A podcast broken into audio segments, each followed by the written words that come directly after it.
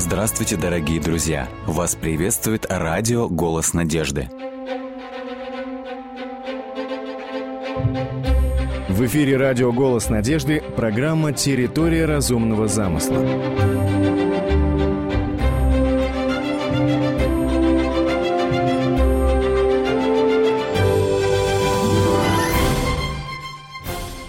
Клетка – это мельчайшая фундаментальная единица жизни. В одной из программ мы рассматривали различные функции клеточного ядра.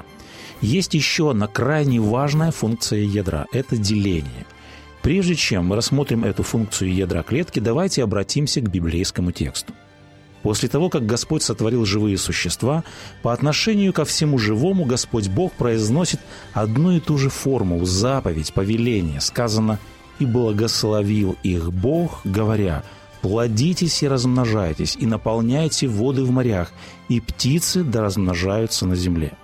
Подобные слова Бог произносит по отношению к мужчине и женщине. «И благословил их Бог и сказал им, «Плодитесь и размножайтесь, и наполняйте землю». Таков был первый наказ, первая заповедь Бога сотворенным им организмом. Появление первой жизни отмечается особым, чрезвычайным актом Творца, его благословением. И благословение это выражается в том, что все сотворенные Богом творения получают способность к размножению по роду своему, то есть к воспроизведению себе подобных. Вот что важно отметить. По сути, процесс творения не прекращается. Каждый раз, когда появляется новое живое растение, когда появляется живое существо, это в определенном смысле повторное творение Бога. Это продолжение творческой активности Бога. Это процесс нового творения, процесс, который Господь Бог запустил в природе. Заповедь «плодитесь и размножайтесь» – это Божье благословение. Какую роль играет размножение? При размножении обеспечивается преемственность и непрерывность жизни. Можно сказать, Бог продолжает творить, однако верил Он это удивительному процессу размножения.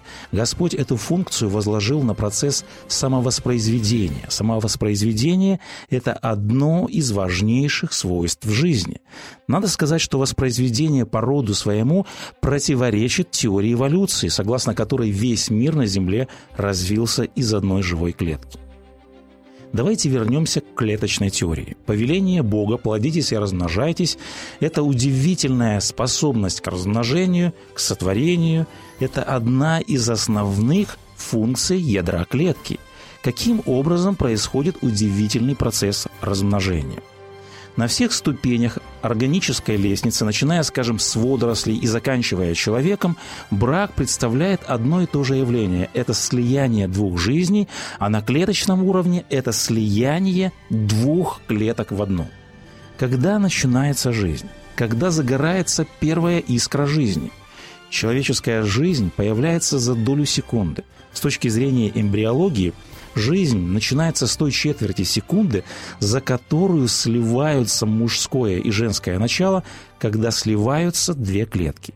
После слияния двух клеток появляется новая клетка – одноклеточный эмбрион, одноклеточный зародыш человека. С этого момента и начинается жизнь нового организма. Жизнь начинается с зарождения новой клетки. Давайте проследим этот удивительный процесс появления новой жизни. В период оплодотворения, когда мужская половая клетка проникает в женскую, их ядра содержат по одинаковому набору хромосом. Двигаясь навстречу друг другу, ядра сливаются и образуют единое ядро с двойным набором хромосом. То есть происходит удвоение или же репликация наследственной программы, которая содержится в молекулах ДНК. Следовательно, в ядре новой клетки существуют две копии одной и той же наследственной программы. Строение организма, цвет каждого волоска, форма органов, их строение, биохимические процессы, движение психики, сотни и тысячи параметров. Задумайтесь, полная информация, абсолютно весь план развития, все параметры будущего организма закодированы тайнописью химических радикалов в микроскопическом запоминающем устройстве всего лишь одной клетки. Что происходит далее, после того, как образовался одноклеточный зародыш? Начиная с самого начала, с первой клетки, чередование различных ступеней развития мы называем возрастом. Жизненный цикл любой клетки, как правило, слагается из двух фаз. Первый период – это период интерфазы, это период покоя или подготовки. И второй период – это период деления клетки. Этот период называется митоз. В этот период образуются две дочерние клетки. Что касается первого периода, интерфаза обеспечивает временную задержку, и эта задержка позволяет клетке расти. Во-вторых, интерфаза представляет клетке возможность оценить пригодность внешних и внутренних условий для удвоения ДНК и последующего деления. То есть во время интерфазы клетка готовится к будущему делению. И после того, как в клетке завершаются биохимические процессы подготовки к делению, наступает митоз, начинается таинственный и до конца не изученный процесс деления клетки. Митоз – это процесс деления клетки. Данный процесс приводит к образованию двух дочерних, в каждой из которых имеется точно такой же набор хромосом, как и в родительской – Митоз условно подразделяется на стадии – профазу, прометафазу, метафазу, анафазу и, наконец, сложные маневры генетического аппарата завершаются телофазой, то есть периодом формирования новых ядер и дочерних клеток. Если говорить о зародыше человека, примерно через неделю зародыш достигает стенки матки и вживляется в нее – еще неделю спустя из клеток эмбриона начинает формироваться примитивное тело. Через три недели формируется нервная система. Клетки продолжают размножаться, формируются кровеносные сосуды, начинает биться сердце, свою форму принимает позвоночник, начинают отрастать руки и ноги. В это время начинает формироваться мозг – клетки и ткани эмбриона претерпевают поразительно сложные изменения и превращают плоский зародыш в нечто, что имеет форму. Итак, что есть рост? Развитие – это удивительная способность клетки размножаться делением надвое. Многоклеточный организм начинает свое развитие с одной единственной клетки – и потом путем многократных делений образуется огромное количество клеток, которые и составляют живой организм. Важнейший процесс деления, именно этот процесс обеспечивает непрерывность жизни. Уникальность, высочайшая отработанность процесса деления клетки свидетельствует о рациональном, свидетельствует о беспредельно сложном устройстве живой материи. Каждый вечер мы видим звездное небо, и зачастую мы не удивляемся звездному небу. Порой мы не удивляемся атмосфере, мы не удивляемся круговороту веществ в природе, мы не удивляемся порой дождю и многим другим чудесам природы. Все это уже как-то обычно для нас, привычно. Это нас порой не удивляет. Подобным образом мы порой не отдаем себе отчет в том, кто мы, кем мы являемся, каким чудом мы являемся на самом деле – чтобы понять, чтобы осмыслить свою природу, кто мы есть, каким мы являемся чудом, необходимо задуматься о процессе саморазвития человеческого организма. С чего все начинается? Все начинается с одной единственной клетки. Каждый из нас, мы были когда-то всего лишь одной клеткой меньше, чем бактерия.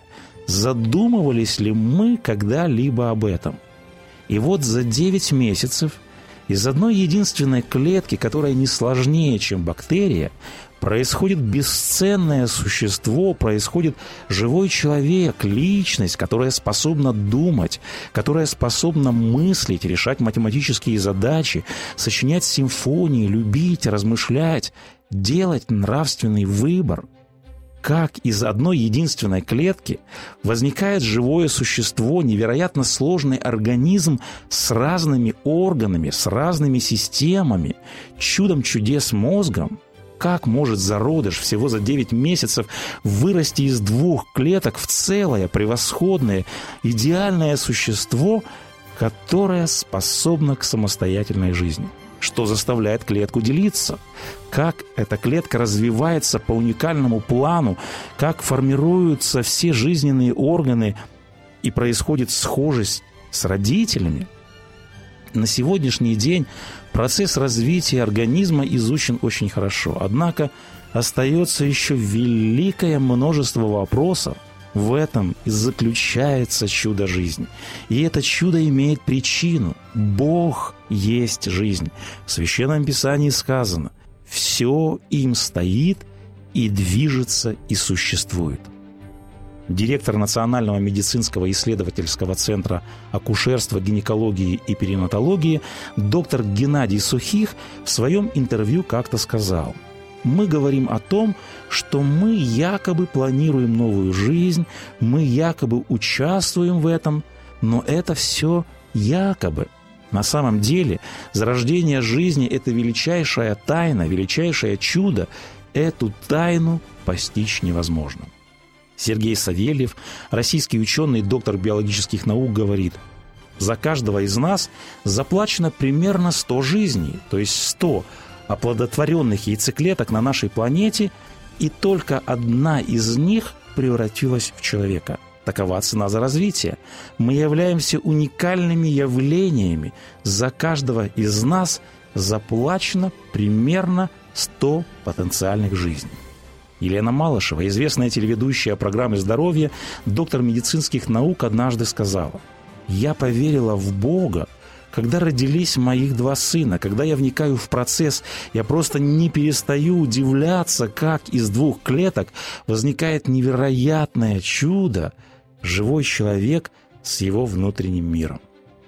Альберт Швейцер, врач, теолог, лауреат Нобелевской премии, однажды сказал, «Стоит человеку – задуматься над загадочностью своей жизни и над теми отношениями, которые существуют между ним и другими заполняющими мир жизнями, и он почувствует благоговение перед своей собственной жизнью и перед любой другой жизнью, которая с ней соприкасается.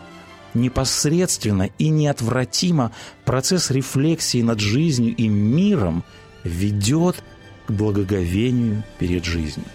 Здесь следует добавить процесс созерцания непостижимых, процесс э, созерцания удивительных процессов в мире природы приводит нас к мысли о разумном замысле и, что самое главное, благоговение непосредственно перед разумом, который этот замысел воплотил в жизнь.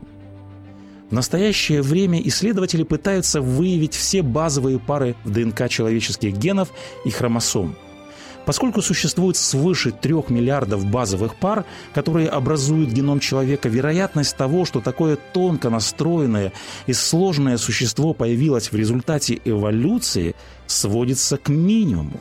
Свидетельство генетики с ее изумительными чудесами приводит нас к свидетельству библейского автора, который сказал «Славлю Тебя, Господи, потому что я дивно устроен». Воля Божия есть созидательница и художница природы и всего существующего. Недостатков в гипотезах о происхождении жизни нет.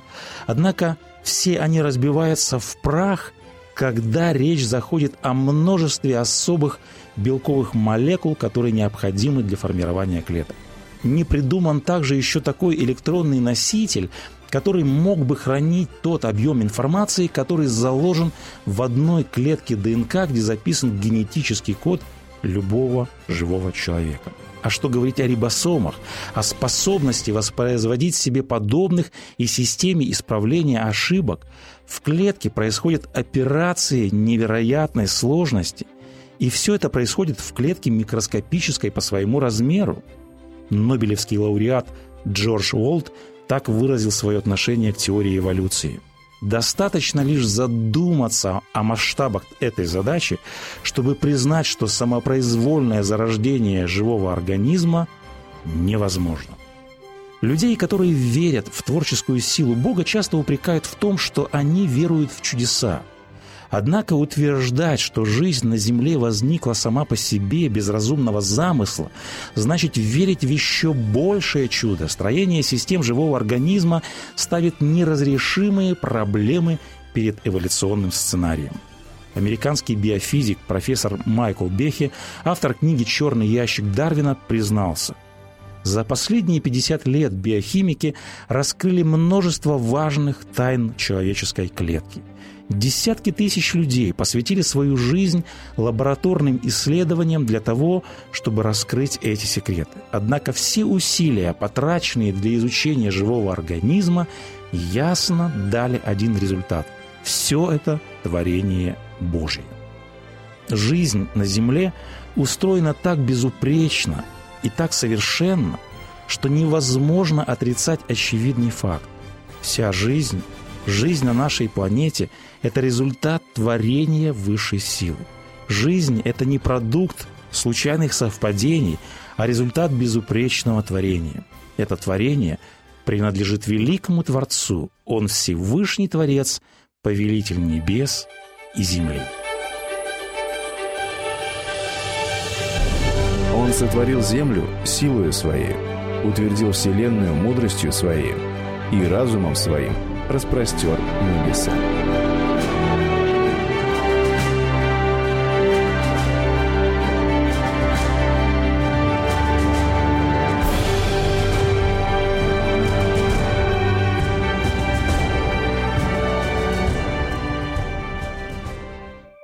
Дрова в очаге, хотя и прогорели, но тепло уютно витало по кухне, и мальчишка, присев на корточки, мог спокойно смотреть за чудом. Его мать вытрясла остатки муки на обед из деревянной клади, и теперь наступало время волшебства. Мука, стоило лишь отвернуться, появлялась в ведре в таком же количестве и располагалась на ней так же, как и прежде, как будто невидимая рука отматывала время назад, и все возвращалось. То же, кстати, происходило и со старым кувшином из-под масла. Мальчик уже не один день ловил момент превращения пустоты в муку, но таинственный и незримый игрок всегда делал это незаметно. Вот и сейчас, задумавшись, на мгновение потерял внимание, а мука уже лежала на дне. Парень хмыкнул и решительно встал, собираясь одним махом разобраться с чудесами. Он стал подниматься на второй этаж, где жила причина всех трюков с продуктами. И хотя он не знал, с чего начать разговор, но громко заговорил сквозь дверь. «Элай, это я!» Постоялец открыл дверь. Он был путником с восточной стороны, выглядел крайне странно и знал уйму интересных историй. Он глядел на мальчишку из-под косматых бровей, и озорное выражение лица выдавало в нем шутника. Через пять минут они уже сидели на полу возле катки с мукой, и странник, размахивая руками, увлекательно рассказывал легенду, постоянно показывая на ведро. Мальчишкины плечи иногда вздрагивали от смеха, и не хлебное чудо теперь увлекало его, а судьба далекого народа, в которой жизнь людей сплошь да рядом, то дивные сказки, то дивные битвы. Мать мальчика, возвращаясь с дровами в дом, застала эту картину в дверях. Ее вдовье сердце тронул невидимый покой, который пришел в их дом с этим чужестранцем. Она приняла его вперед за ярмарочного фокусника. Но сила пришельца кормила их уже не один день. На глазах меняла сына и подавила тревогу одиночества в ее сердце. Ей было неизвестно еще, что через месяц из-за засухи в городе начнется эпидемия, ее сын, стремительно заболев, умрет. Что вот на этой самой кухне, потеряв рассудок, она будет проклинать богов, а милый рассказчик из далекой страны на руках понесет малыша наверх и, прижимая его к себе, будет вымаливать для ребенка жизнь в обмен на свою. Его голос потрясет невидимые глубины мироздания, и жизнь вернется к мальчишке, сделав путника первым в библейской истории пророком, покоряющим смерть. Третья книга царств, глава 17.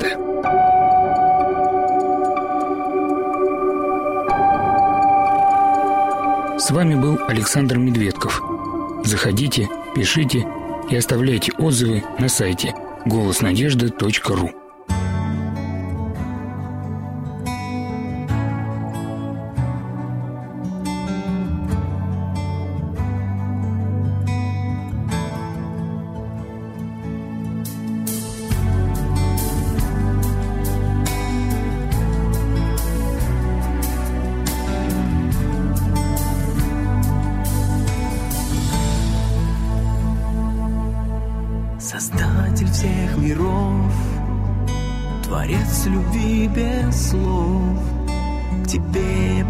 прихожу, сказать хочу.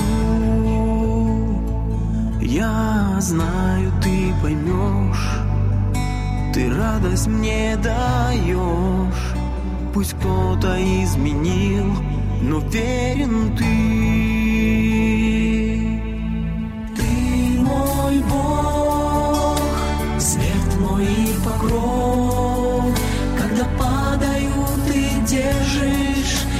надежду мне даешь.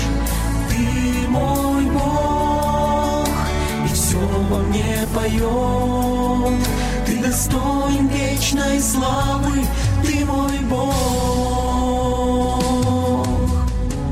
Помощник каждый час, и знаю каждый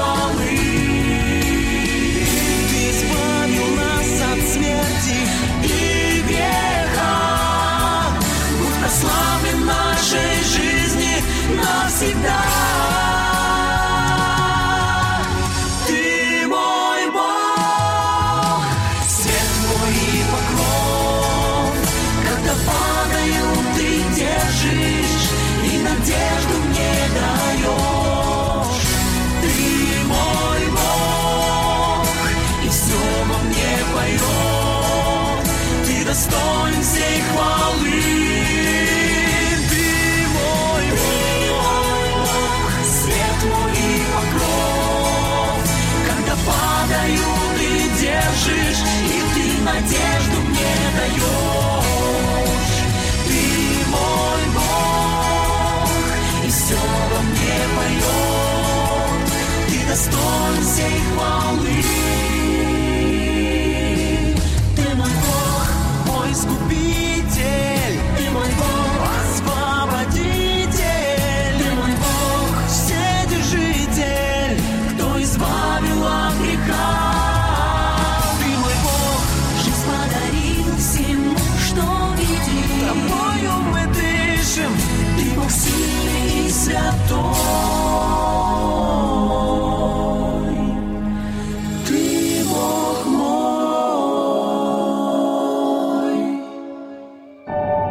Ветер запада, который и вызвал этот шторм, продолжал нарастать. Капитан торгового судна, мрачный как небо над его головой, отдавая криком последнее распоряжение, полез в трюм. Он знал, что у моряков не так-то много средств по спасению своего корабля, как кажется пассажирам. Те снасти и груз, что не крепили на палубе до начала бури, были давно оторваны волной, руль вышел из строя час назад. Кормовая надстройка была повреждена и протекала. Пока одна часть команды, выдыхаясь, откачивала воду и устраняла течь, а другая выкидывала груз, повышая плавучесть судна, пассажиры взывали к богам о милости. Близился час, когда беспомощные люди в темноте трюма под страхом смерти начнут последнее сражение с ужасом безысходности и своими суевериями. За столетие у морского люда сложилась отлаженная схема поверий, описывающая любую ситуацию на корабле, которая давала или надежду на спасение, или выносила лютый приговор. Зная это, капитан с неохотой спускался в сумрак трюма, где команда и пассажиры, собравшись гурьбой, молча бросали жребий. В кожаный мешок попеременно пускались руки и вытаскивали камни. Морская галька была одного размера и формы, одного цвета – белого, и лишь один из них был черный, как уголь. Вытащить его означало поздороваться со смертью. Все, тянувшие жребий до капитана, держали в открытых ладонях белые камни. И теперь десятки глаз следили, как морской волк помешав в мешке содержимое, вытащил на свет сжатый кулак. Качнувшись от удара волны в борт, он поднес руку к лампе и раскрыл ее. Камень был белый. Пересчет камней и людей был делом пары минут, и ушедший от руки судьбы человек был найден на носу корабля, спящий среди тюков продовольствия. Безучастный к человеческому страху, связанный с бурей каким-то таинственным образом, пассажир молча и бесстрастно вытянул черный камень. Безмятежный сон во время шторма, жребий вины этого незнакомца, ремесло пророка, о котором он поведал, и его бунт против небесной власти – все это станет морской легендой и навсегда изменит жизнь моряков-очевидцев, когда выброшенный за борт путник превратит бурю в ясный день. Книга пророка Ионы, глава 1.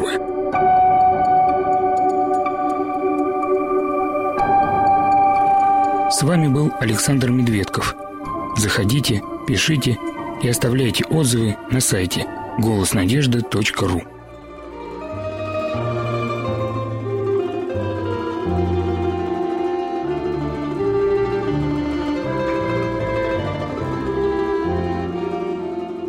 Дорогие друзья, вы можете оставить свои сообщения через WhatsApp и Viber по номеру плюс 7 915 688 7601 или позвонить нам на бесплатную линию, которая работает на территории Российской Федерации. Номер 8 800 100 ровно 1844. 8 800 100 ровно 1844.